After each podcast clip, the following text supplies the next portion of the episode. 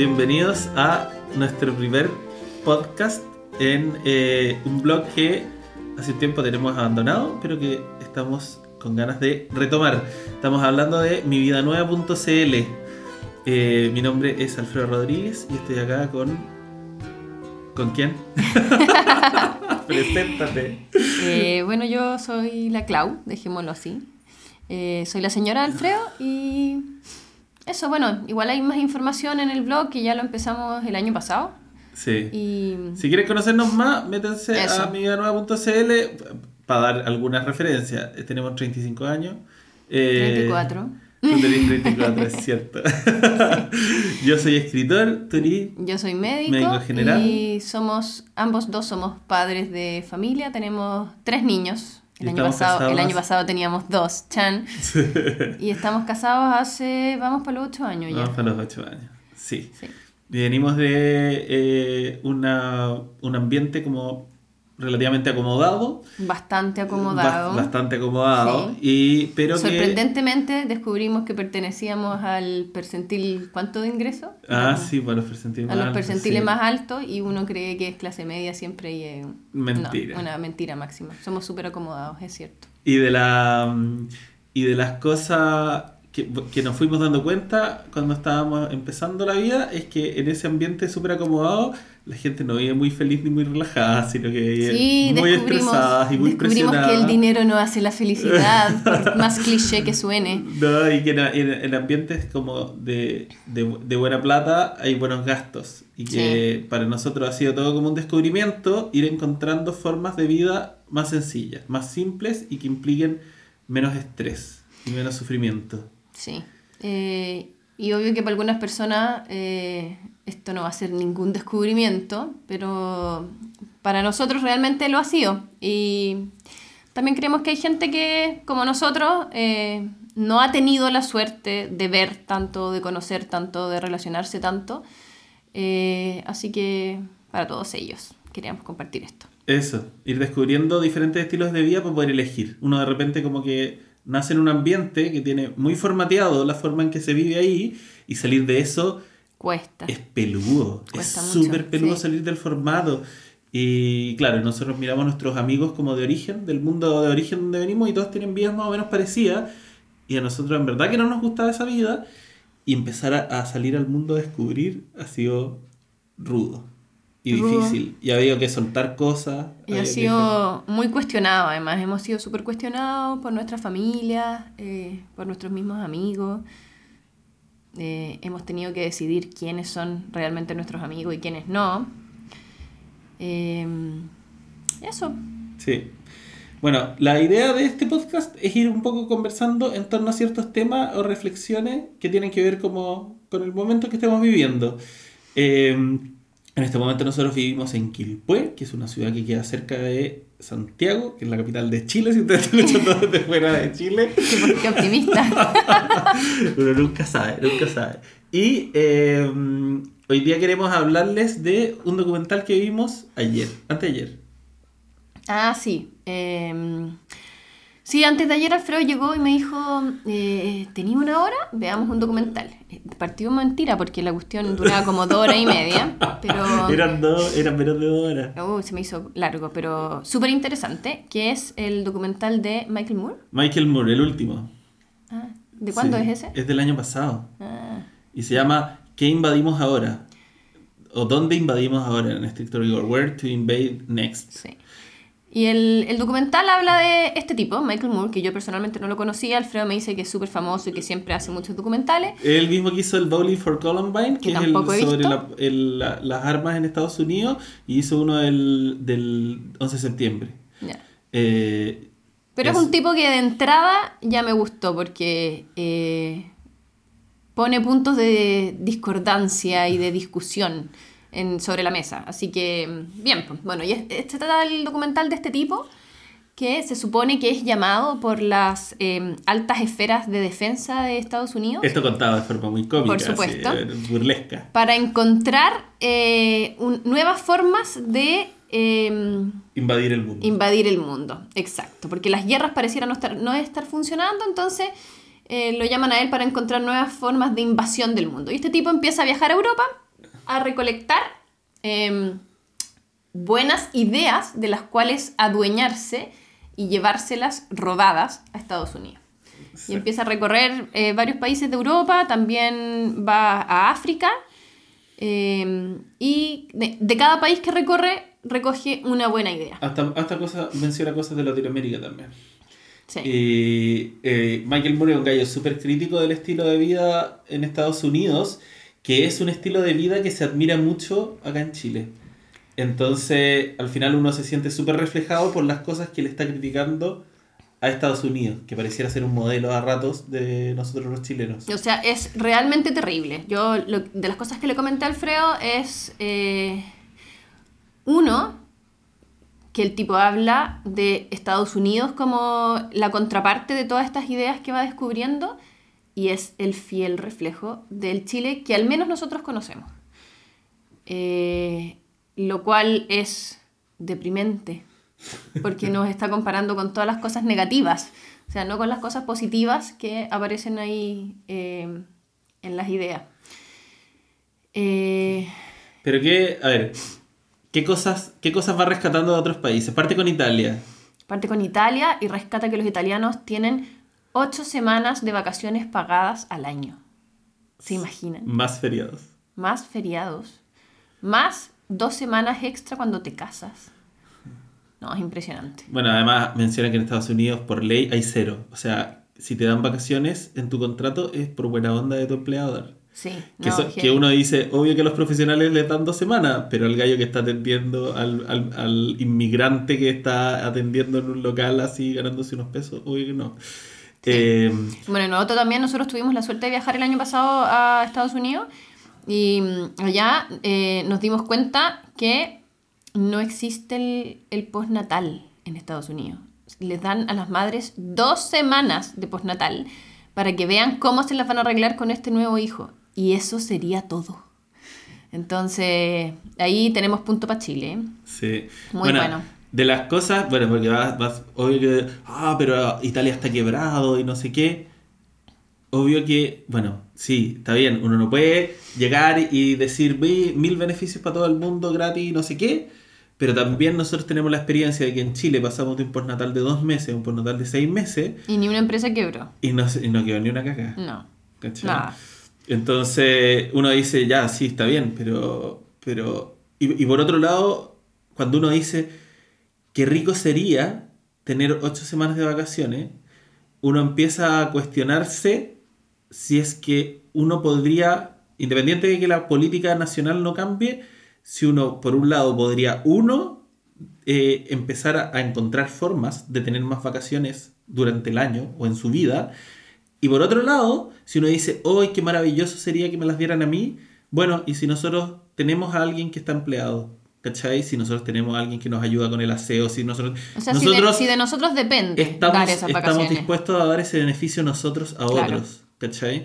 Eh, y sirve para cuestionarse eso. El segundo, el segundo caso que muestran es el de Finlandia, Con la educación. con la educación. Sí, que es increíble. Bueno, para nosotros el tema de la educación es un tema fuerte porque por esa razón nos vinimos a vivir a Quilpué en busca de un colegio un poco menos rígido para nuestras hijas. Nosotros venimos de colegio lo top de lo top, eh, ultra conservador eh, así y como, como eh, rígidos. Sí.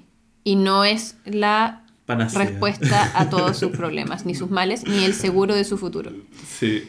Eh, bueno, y hablan de, de Finlandia, de cómo es la educación, y es impresionante, muestran a los cabros cocinando en clase, eh, haciendo un montón de actividades manuales. eh, No tienen tarea. leyendo, no, no tienen tareas, así que les preguntan cuánto rato de tareas hicieron el día anterior, cero, 10 minutos, 20 minutos, y además tienen la jornada escolar más corta que hay en el mundo, con los mejores, los mejores resultados académicos. Los primeros años de colegio van cuatro horas al colegio. Cuatro horas, Y decían. ahí uno se da cuenta de que también el cambio social que se necesita para poder implementar ese tipo de cosas es enorme porque tú necesitas tener las herramientas, porque se usa como guardería el colegio. Acá. Acá, de todas maneras, sí. Entonces es como, bueno, si es que va a estar solamente cuatro horas en el colegio, ¿cómo hacemos para...? ¿Quién se encarga del resto del tiempo? Exacto. Claro. Y en el fondo hablan de la necesidad de, eh, de jugar de los niños y de cómo hay un aprendizaje enorme en esos procesos, como es como de libre aprendizaje, es dejar que el niño aprenda por él solo, si están diseñados los niños para aprender. Sí. Eh, pero también sirve para cuestionarse como, bueno, voy a abogar yo en el colegio para que bajen el nivel de tarea. Si es que en Finlandia con cuatro horas y sin tarea les va tan bien, tener ocho horas al cabro en el colegio y además tener una hora de tarea en la casa, una hora y media, dos horas, uno ahí yo siento que como papá tiene responsabilidades sobre eso también. pues. Sí, yo creo que sí, y sobre todo en no creernos el cuento de que por mientras más tarea haga nuestro hijo, eh, mejor es el colegio o más van a aprender. Sino que preguntarse también eh, qué tipo de, de aprendizaje están teniendo. O sea, una de las cosas que criticaba un, un cabro ahí en Finlandia era que se había ido a intercambio a Estados Unidos y al volver, lo que más lo hacía, lo dejaba feliz o tranquilo, es que se habían acabado los, los exámenes de selección múltiple. Porque allá no existe la selección múltiple, no existe la respuesta prehecha. Sino Tú que tenés que saberla. Tú, tú- tenés tú tenés que la saberla, tú tenés que saberla, tú tenés que escribirla, tú tienes que desarrollarla. Entonces, claro, ¿de qué sirve que nuestro hijo esté repitiendo y repitiendo y repitiendo como loro? Sí, pues, O sea, la, crea- la es creación- distinto memorizar que aprender. la creación de la respuesta y al final eh, de nuevo se relaciona como con el, el concepto del formateo, ¿cachai? Que nosotros nos dicen, ya, tú llegáis a, a cuarto medio, al final del colegio, y, y nosotros que estábamos en colegio súper pitu- pituco y no sé qué, te daban seis alternativas de carrera. No era como que podías ir a estudiar cualquier carrera, era un raro si te salías de las 8 o 10 carreras, y de nuevo Sí. tenías alternativas. O sea, para mí que tenía un promedio excelente, se reducía como a cuatro. a 4, Sí. ¿cachai? ¿Y qué posibilidades teníais de decir, no, quiero ser carpintero, ¿cachai? No, ni una. Sí. No, los oficios, sí que no hay espacio para los oficios en, el- en la burbuja en la que crecimos nosotros. Sí, heavy. Oye, la parte de Finlandia sacaron el extracto y está en Vimeo, así que lo voy a poner en la descripción del podcast. Bueno. Para que la gente pueda Eso. ver ese pedazo y a ver si se anima y Sí. busca la forma de descargar el... Sí, porque además aparece cómo Finlandia logró llegar a eso. Lo que también es interesante para nuestro momento, Momento político. Histórico. Sí. Ah, bueno, y yo vuelvo a mi punto. Me mandé un ferrada. Ah. Eh, yo había dicho que me había sorprendido por dos cosas, o que eh, me había hecho pensar en, en dos puntos. Uno era este de la comparación que hacemos Estados Unidos versus Chile. Y el segundo punto, y es la razón por la que decidimos eh, comentarles este documental en este primer capítulo, eh, es que eh, nosotros eh, hemos desarrollado un camino de crecimiento al respecto de liberación, eh, muy de poquitito, muy paso a paso, pero ya llevamos en esto, ¿cuánto? Unos tres años, cuatro años, Por lo menos desde el 2012, diría yo. desde el 2012. Yo marcaría como esa dieta que hice yo, el 2000... Sí. No, y- y cuando- fue 12, el 2012, 11, ¿cuánto? 11, fue el 2011, fue el libro Siento y Viento Verde. Ah, puede ser. 2011, que Bueno. ahí empezamos a decir, chuta, aquí están pasando cosas fuera de lo que nosotros estamos acostumbrados. Sí, y bueno, y la cosa es que poco a poco hemos ido avanzando en este camino y aún así, aunque estamos los dos en sintonía y vivimos pensando en Las posibilidades. y, y las oportunidades de mejora, eh, nos pasa que ese proyecto que parecía tan claro, tan claro, a veces se va borrando. Y buscar eh, una instancia de, de recordar o tener la, la- la posibilidad de volver a vivenciar con fuerza ese objetivo que uno tiene en mente es difícil. Entonces, a mí lo que me pasó con este documental es que me volvió a remecer y me volvió a recordar para dónde tengo que apuntar. Y no de- que no me, me recordó que no tengo que dejarme convencer por las falsas seguridades de una pega estable o de un sueldo a fin de mes o de lo que va a decir el resto o que si nuestros padres opinan que estamos bien, que estamos mal, o que opinan nuestros amigos, nuestros vecinos, etc. Sino que, que es eso que a nosotros en el corazón nos mueve una fibra y nos prende una, una llamita. ¿Qué es lo que más te cuesta a ti? ¿Qué es lo que más me cuesta a mí? Sí. Uy, yo creo que lo que digan mis padres. Todavía no logro emanciparme por completo. Sí, pero es que mis padres son muy cuestionadores. No, yo Mi creo familia que- en general, sí. no, no solo mis padres. Pero la figura de los papás siempre es muy fuerte. po. Sí, y, Mis, y mis propios temores. Yo soy una persona insegura, entonces me lo sobrecuestiono todo. Y el que otros me cuestionen me hace cuestionarme aún más a mí misma. Entonces, sí, me cuesta. Bueno. Eh, invitamos, ¿Hay algo más que queráis destacar del documental? No, creo que tienen que verlo. ¿Sí? Yo se los recomiendo, véanlo. Bueno, lamentablemente no está en Netflix. Así que hay que buscar métodos alternativos, legales o ilegales. Ay, tú eres experto en eso. para poder conseguir el, el documental. Pero, pero está ahí entretenido. La gracia de Michael Moore es que es un gallo súper entretenido en sus documentales. Usa harto el sentido del humor. eh, y al final está, está buscando siempre como dar una, una nueva mirada a cosas que pareciera que son súper obvias. Sí.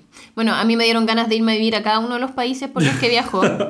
Eh, pero Bueno, pero yo creo que hay una pega. Y es como, eh, pucha, eh, si bien llegar y cambiar la política del país es muy difícil, siempre uno tiene que empezar los cambios por, por uno. Sí, y eso es lo que me reflejó Alfredo. Así que, bueno, eso también es la invitación. pues.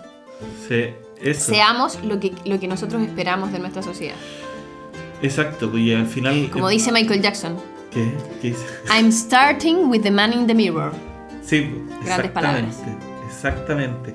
El, eh, bueno, eh, vamos a ir hablando de otras cosas en los otros capítulos, pero a mí me pasa siempre con el tema como de la alimentación. ¿Cachai? Es como, yo quiero que mi hija se alimente bien, pero bueno, mientras yo no, no Sí, empiece a pues. alimentarme bien, difícilmente le voy a poder transmitir algo a ellas. Ni siquiera le voy a ser capaz de transmitirles que se puede. ¿Cachai? Así que eso, ese es el, el primer capítulo. Les invitamos a ver este documental que es súper interesante. Los invitamos también a, a- a ver el blog, que si bien tiene unos pocos artículos eh, que son de hace harto tiempo, son cosas que siguen estando vigentes para nosotros. Y, Y esperamos hacerlo crecer pronto. eso, y, y esperamos que nos vayan, nos vayan viendo aparecer de distintas formas. Eh, quizás en este en un nuevo capítulo de este podcast o en algún artículo escrito o incluso quizás en algún video en el futuro. Así que eso, muchas gracias por haber escuchado el primer capítulo del podcast de Mi Vida Nueva. Eh, síganos en las redes sociales, estamos en Twitter, estamos en Facebook como Mi Vida Nueva y en mividanueva.cl. ¿Algún mensaje que quiera dejarle a la gente? Tengan un bonito día. Eso, tengan un bonito día y en el fondo hagan de su día un día bonito. Eso. Ya pues, nos despedimos entonces. Que estén muy bien. Un abrazo a todos. Chao. Chao, chao.